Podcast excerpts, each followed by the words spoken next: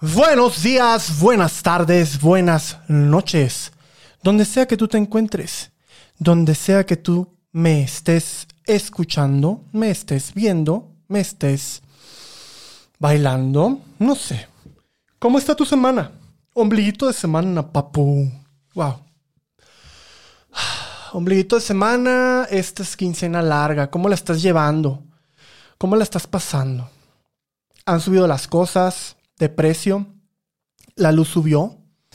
Eso lo vengo platicando desde el episodio pasado, creo. Eh, ha estado subiendo la luz. Me tocó pagar y me he quedado en números rojos. Espero. Tú, si estás pasando algo similar, eh, pues vamos a desahogarnos un momento.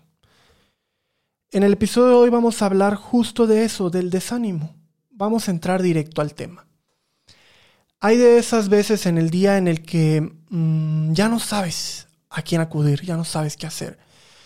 Pareciera que todo lo que estás haciendo es repetitivo y haces el esfuerzo para cambiarlo, yo lo sé. Haces todo para hacer las cosas diferente, para sentirte diferente, para actuar diferente, para atacar a la vida diferente y nada da resultados diferentes. Yo te entiendo y es muy bonito decir, ¿sabes qué? Eh, nadie hace las cosas, o sea, ese, ese, ese chiste que dicen, si quieres obtener resultados diferentes, haz las cosas diferentes. Ok, sí. Pero ¿qué pasa cuando lo estás haciendo y el resultado es el mismo y es el mismo y es el mismo y es el mismo? Y eso aplica para todo en la vida. He pasado en esta semana durante esos momentos en los que de repente sientes un nudo fuerte en el que dices, ¿realmente va bien mi camino? ¿Para dónde voy?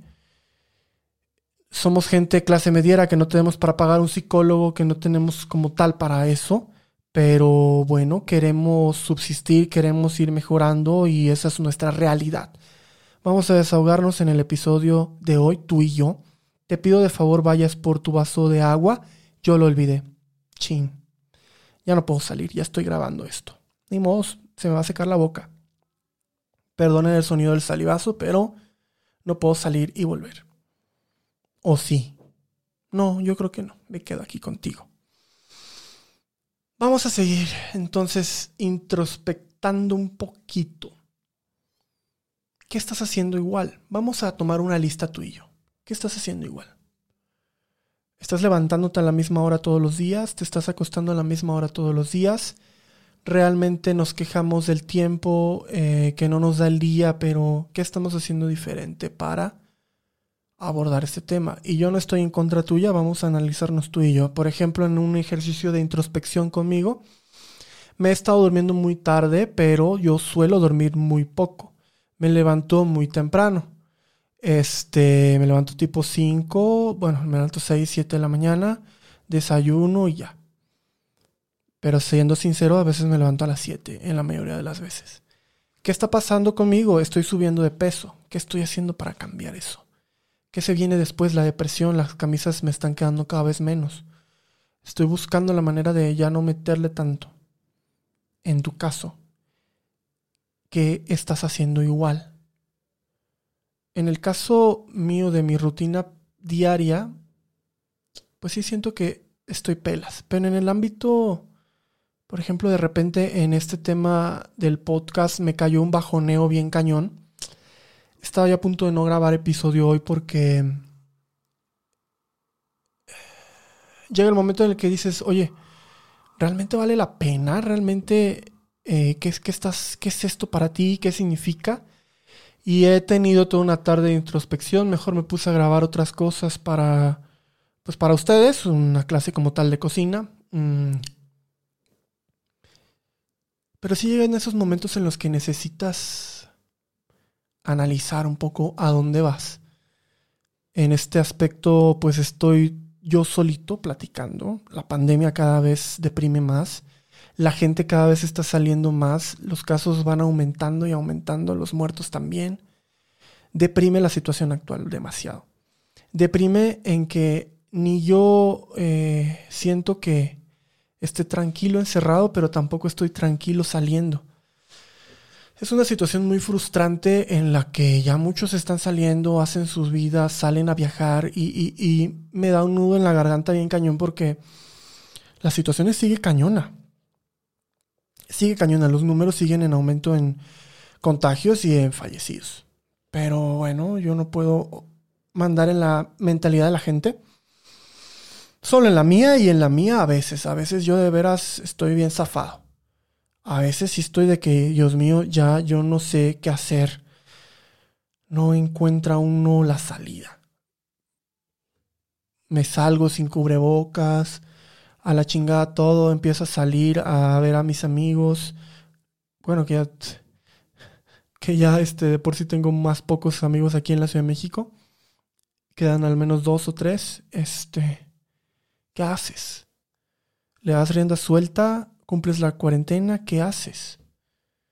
El tema aquí es, eh, ojo, no hablo de que no tenga amigos aquí en la Ciudad de México, eh, o sea, sí tengo amigos originarios de acá, pero son amigos que realmente todavía no tengo la confianza de decirles, oye, me voy a tu casa y me quedo ahí un rato. No lo haría por el tema de la pandemia, pero sí me ha pasado por la mente romper el tema de la cuarentena. Sí, sí ha pasado por la mente en decir, ya, ya, ya estoy harto, necesito algo más, necesito hacer X, Y, Z cosas. Eh, pero bueno, nuestra realidad es que no. No es así, no funciona así la vida. Hay que seguir en base a tus convicciones. Y yo no vengo a decirte acá, no soy un Marta de baile para decirte, claro, es que la vida es... No. La vida es culera, la vida es cabrona, la vida es, horrible. Eh, la vida es pagar, el gobierno te pide cada vez más dinero y dinero y dinero. Este y toca pagar. El problema es que te bajoneas. Te bajonea tanto el hecho de que das de todo y no recibes a la percepción de uno, claro. No recibes mucho a cambio y no es que uno esté esperando algo a cambio, pero un aliciente estaría bien. En esta añoranza eh, se me ha venido mucho a la mente mi ex. Este, y no es porque, ay, ya, le extraño, que, la, la, la. No, no es tanto por ahí, sino los bonitos momentos, ¿no? Que pasé, que fueron pues realmente pocos. No es que le haya escrito como tal, pero se me viene la añoranza de decir, oye, eh, ¿cómo estarás? ¿no? En estos momentos de vulnerabilidad eh, se me viene pues eso, la debilidad, la vulnerabilidad te hace pensar muchas cosas en la cabeza y siendo totalmente honestos tú y yo, somos humanos y es normal. El tema es que te bajoneas. Te bajoneas bastante y no sé aún cómo recargar pilas. Hay días en los que, como hoy, que, yo, mi, mi punto de fuga es el trabajo. Pero hay días como hoy en los que dices, no, ¿qué hago? No? Esto me empezó a bajonar un poco porque en la disruptiva de decir, ¿para dónde voy con el podcast? ¿Para dónde voy con las redes? Las burlas que he recibido de gente que cree que esto me pagan, que creen que esto, pues realmente es por un hobby, ¿no? Pero llega un momento en el que tú dices, ¿vale la pena un hobby que te haga sentir así de mal en veces? O que haya gente que realmente te te dé una crítica constructiva y entre comillas constructiva porque te hacen comentarios muy hirientes y recibí un comentario muy así esta semana. Además lo voy a platicar porque esta persona ni ve esto. Solamente le pedí una retroalimentación de un texto que envié. Y siendo realistas, el curso que terminé de podcast me dio otro bajoneo el sábado pasado en el aspecto en el que te pone a replantear en el de estás haciendo bien o mal las cosas. Es cierto que hay que aceptar la crítica, pero aunque yo creía que estaba yo muy preparado para la crítica, hay momentos en los que sí dices, wow. Hay una frase que me pegó mucho que me dijo la instructora, eh, no somos Marta, o sea, no me lo dijo a mí directamente, pero lo lanzó al aire, me imagino. No creo que haya sido para mí, sino en general. Dijo, no, sus podcasts no hablen del tema de la semana, ustedes no son Marta de baile, eh, empiecen ustedes a, de cero con un tema y la, la, la, la, la. Me quedé pensando y dije, wow, a lo mejor es cierto, ¿no? Pero no me quedé, yo nunca me quedo con un solo comentario, me fui al eco. Mm, dos, tres amigos les mandé en privado, oye, ¿podías ver este video y darme un comentario? Y esta persona de las dos o tres que lo mandé, solo una la vio. Y la persona que lo vio, eh, wow, sí fue muy, pues muy un poco visceralón.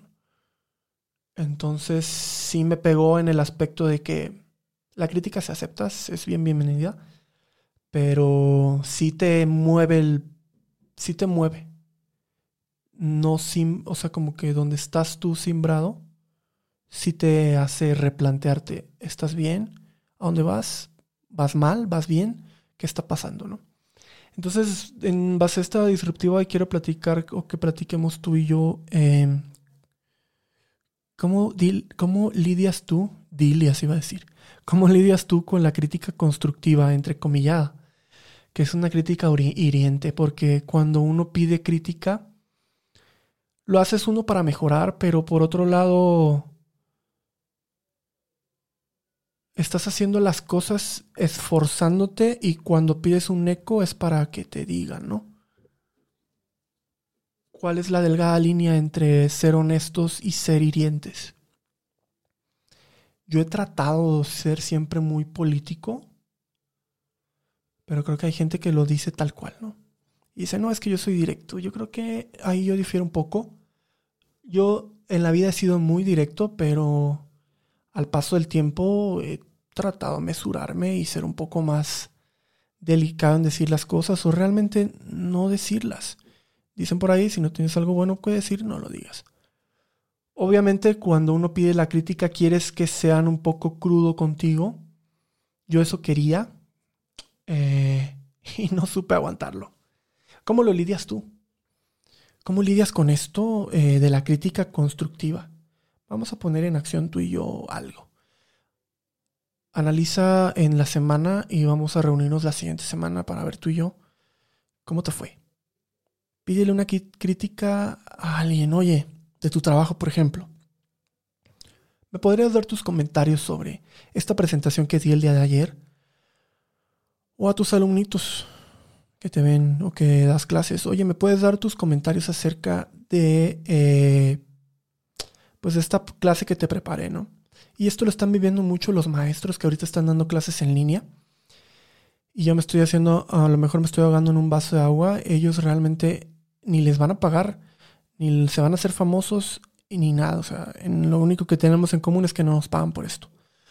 Pero el tema aquí es que, pues, haz ese ejercicio de preguntarle a tu gente yo lo que te puedo decir ya un poco del futuro en el, que, en el cual hice ya ese ejercicio, no te lo tomes personal como yo me lo tomé. Tómalo como un comentario que te está diciendo alguien que no conoce tu realidad. Extrapolando a mi realidad, la persona a la que o la persona que me dio su crítica constructiva no sabe los cursos que he invertido, no sabe el tiempo que yo le dedico editando, no lo sabe. Esta persona solamente ve la realidad que yo quiero que vea. Pero a estas personas un poco tóxicas que están disfrazadas en la, en la honestidad y ser directos, realmente... Bueno, y con esto no estoy diciendo que mi maestra me haya pegado en sí, no. No, me pegó más mi gente cercana. Al fin de cuentas, la maestra es la maestra y haya dado un comentario en base a su experiencia. Regresando a las personas tóxicas disfrazadas de, eh, de honestidad sí te duele porque son personas que tú conoces, son personas con las que tú convives y de repente un comentario de una crítica tan cercana, si dices, wow, ¿qué está pasando? O sea, ¿por qué, ¿por qué me hablas así? Segundo punto. El primero recuerda, no te lo tomes personal. El segundo. Así como te llega, que se te resbale. Analízalo con la cabeza no le metas sentimiento. Piensa fríamente, ok, por ejemplo, de la persona esta que me dio el comentario y sigo extrapolando mi realidad, me dijo, no, es que creo que divagas mucho, es cierto, es cierto. No, pareciera que no escribes un guion y esto, es cierto. O sea, los que me ven en video, pues aquí está mi guion, que realmente es escaleta, ¿no? Me falta, es cierto. El punto con esta persona es que me dijo, no, divagas mucho esto que lo otro. Entonces yo traté de cortar la conversación y no buscar una excusa, porque cuando empezamos a excusarnos con la persona que le pedimos el feedback o la retroalimentación, ya estamos cayendo en un error, porque esta persona no tiene tu respuesta, le está hablando o tirando caca, tal cual. Entonces yo releí el mensaje, releí el mensaje y sí dije, ay, me está picando la, la espalda, la panza. Releí el mensaje varias veces hasta que me calmé. Ese es el tercer punto que te recomiendo. Cálmate, relee, relee y relee. Y analízalo. ¿Sí? Entonces, en el tercer punto es relee el mensaje, analiza el mensaje y una vez que ya lo hayas analizado, digiérelo de manera fría. ¿Qué vi con esto? Que necesitaba, según los puntos de esta persona, necesitaba yo preparar más mi escaleta. ¿Sí? Que escaleta es tu apoyo, el guion con el que tú te guías para válgase la redundancia, con el que te ibas a hablar en un, pues en un tema. Entonces le dije, ah, ok, le contesté así tal cual. Ah, ok, gracias por tu comentario. Este, entonces, eh, para ya acotar ese tema, eh, me falta más preparar mi escaleta y me falta más el no divagar tanto. Creo que esos fueron los temas que le dije. Gracias de verdad por tu ayuda, la, la, la. No, perdóname si te molestaste. Le digo, no, no me molesté. Realmente sí me, me sentí, más que molestia, me sentí un poco herido porque fueron realidades un poco que a lo mejor es la realidad que ven todos y yo no la quiero ver, que ese también es otro punto, ¿no? Supongamos que no es una realidad tal cual. Hiere, hiere el comentario tal cual, hiere, hiere y hiere feo. Más que es alguien que te importa su opinión. En el ejercicio vamos a ir probando tú y yo, eh, vamos creciendo a manera personal, cada quien, tanto tú que me escuchas como yo como que soy quien te hablo. Vamos a ir creciendo y vamos a trabajar con estos tres puntos esta semana. Vamos a volver con otra persona, tú y yo, a pedir opinión de algo que te esté sucediendo. Dile, ¿me puedes dar por favor tu, tu retroalimentación al respecto de esto? Y lo que yo voy a hacer es al menos es divagar, divagar, perdón, intentar con otra persona más. ¿Por qué? Porque las realidades son varias, ¿no? Y ojo, eh, no hay que buscar la realidad que mejor te... Mm, mejor se te acople a ti. Sí, por ejemplo, este feedback que me dieron fue una persona más, que me lo dio de una manera... O sea, es una realidad lo que dijo, pero no me gustó como me lo dijo. Eh, vamos a buscar otra persona que me dé otro feedback. A lo mejor eh, me lo dice de otra manera es una realidad que yo divago mucho, es una realidad que, se, que pierdo el hilo, eso no lo niego, eso ya lo sabía, eso ya lo tengo muy consciente y, trato todos los días de trabajarlo. Pero estas personas no saben tu realidad, eso quiero que nos quedemos con ese mensaje hoy, tú y yo. La gente no sabe tu realidad, la gente no sabe lo que estás sacrificando por hacer esto que te gusta o tu trabajo que tanto te gusta. Tu jefe no sabe lo que estás haciendo para entregar el reporte, no sabe las horas y tampoco es que tenga que saberlo. Solamente tú lo sabes, desafortunadamente. No tiene por qué saber la gente todo lo que sacrificas para entregar un producto final llámese presentación, llámese clase, llámese en este caso yo un podcast o un video que hago, no tiene por qué saber la gente y excusarme sería realmente lamentable eh, de mi parte el excusarme en decir, ay, es que yo viste, preparé No, no, no, o sea, es válida la queja, es válida que me digan y que me apoyen a crecer, es totalmente válido. Lo que yo tengo que trabajar es buscar las maneras y los métodos para mejorar el cómo digiero yo la crítica.